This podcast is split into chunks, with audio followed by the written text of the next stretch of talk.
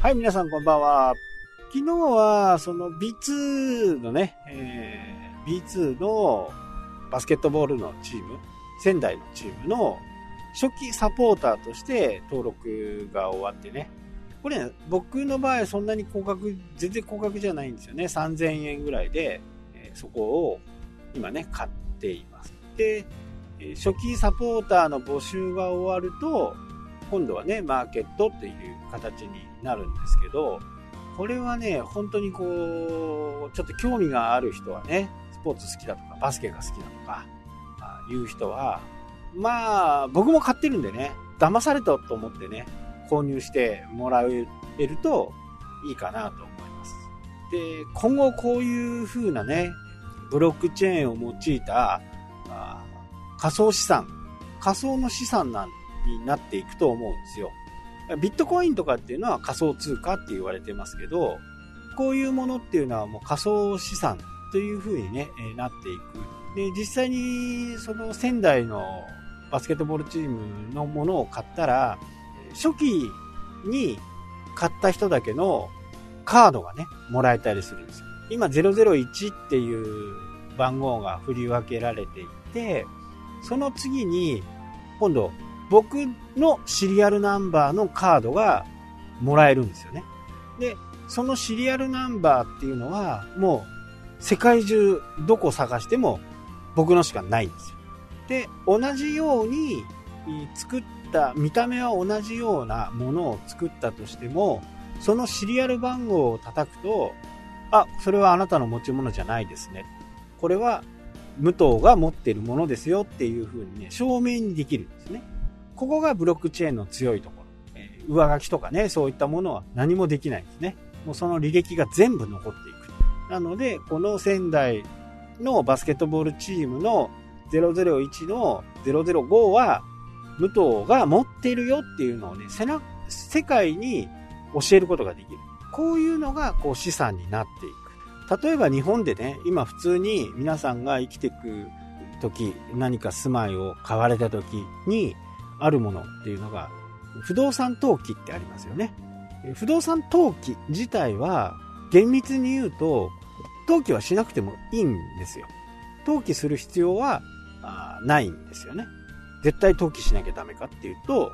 登記しないから罰則があるっていうことはないんですよね。じゃあ何のためにするのっていうのは、これは第三者、まあよく言われる善意の第三者に対抗するために登記っていうのをするんですよね。なので、他の人にこの家は無党のだよっていうことをその登記書が証明してくれているんですね。で、これはもうデジタルじゃなくてアナログなわけですよ。法務局に行って、この家の所有者は誰ですか？何年何月に買ったんですか？何年何月に家を建てたんですか？で、今度住民票とかを調べていくと、何年何月から住んでるんですか？っていうことが分かっていくんですね。でもこれいちいち法務局に行ったり、区役所に行ったりしなきゃならないですよね。ところが、このブロックチェーンを用いたもの、仮想資産を活用できることによって、もうデジタルでわかるような時代になっていくんですね。ああ、これはこの時期にこういう人が買ってるんだっていうのがわかるし、第三者にも対抗できますよね。もし本当に売買した時には、正式に今度は仮想ブロックチェーンのシステムを用いて、所有権移転登記を行う。で、この、えー、初期サポーターのカードに関しても、あ、僕このカード売りますとかって言ったら、その買う人に対して所有権を移転する。だから世の中に1個しかないものをどんどん売買が繰り、繰り広げられていくっていう。ただ、仮想だっていうことです。仮想の中のものだと。でも、世の中には一つしかないよっていうものですね。この辺にもね、ちょっと魅力を感じますし、すごくね、魅力を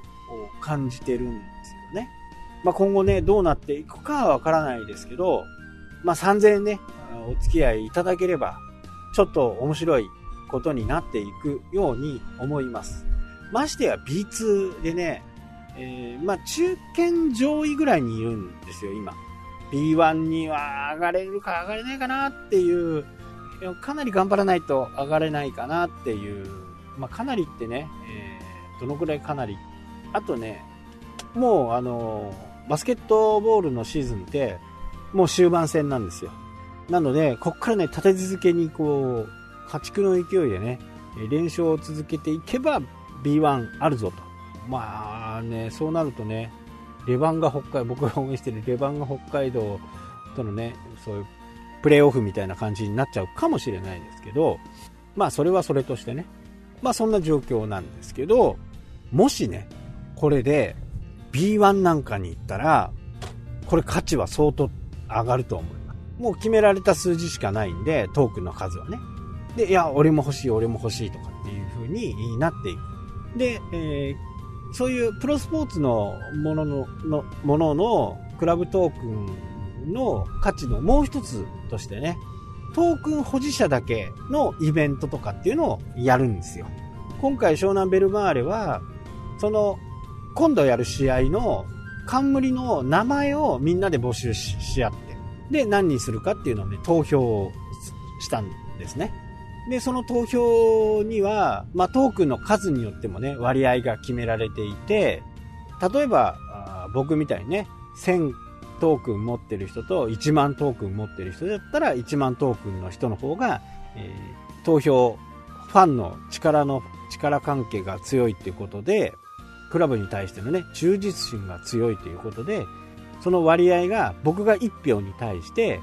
1万トークン持ってる人は10票入るとかね、えそんなシステムなんですよね。ま詳しくはね、ずっとは見てないんで、イメージ的にはそんな感じで捉えることができました。で、この辺も、やっぱり、こう、すごくね、なんか将来を感じるんですよね。このプロバスケットチーム、プロサッカーチームのやり方っていうのは、このトークンの使い方っていうのはね、非常に僕としては、すごく未来を感じる。将来性も感じる。で、簡単だ。で、ブロックチェーンを使っていることから、改ざんも今の技術じゃなかなか難しい。まあ、3拍子も4拍子も5拍子も揃ってるんですよ。まあ、今後ね、本当にもう10年、20, 20年、30年、僕が死んだ頃にはね、もう不動産登記なんて、法務局なんてなくなっちゃってるね、可能性すら感じるんですよね。これは僕が iPhone に出会った時ぐらいのなんか可能性を秘めている。もうそのぐらいね、ちょっとこう、ワクワク感が止まらないんですよね。まあ、どうなるかね、わかんないですよ。わかんないけど、初めはこう iPhone もね、みんななんか説明書もないのに使いづらくね？みたいなね、ことを言っていた人がいましたけど、いやいやいやいや、そんなものいらないじゃんっていう話ですよ。触っていけばわかるのこれほどなんかわかりやすいものがないなっていうね。家電製品にすると、こんな分厚いマニュアルを見てね、ここはどうだ、ああだ。まあそういったものはもうインターネットで見てねと。わからない人は。あとは触って自分で体感してね、みたいな。そんな感じですよ。まあこういったところにね、すごくこう、なんか将来性もね、すごく感じてます。なので、本当にね、初めに買うとやっぱり得になるんですよね。これ実はツイッターの僕ニュースレターっていうのをね、毎週土曜日出してるんですけど、それにも詳しくちょっと書いたんですけどね。初めにクラブトークンを持っておくことのメリットなんかもちょっとお話、次回ね、お話できたらいいなと。はい、というわけでね、今日はこの辺で終わりになります。それではまた。したっけ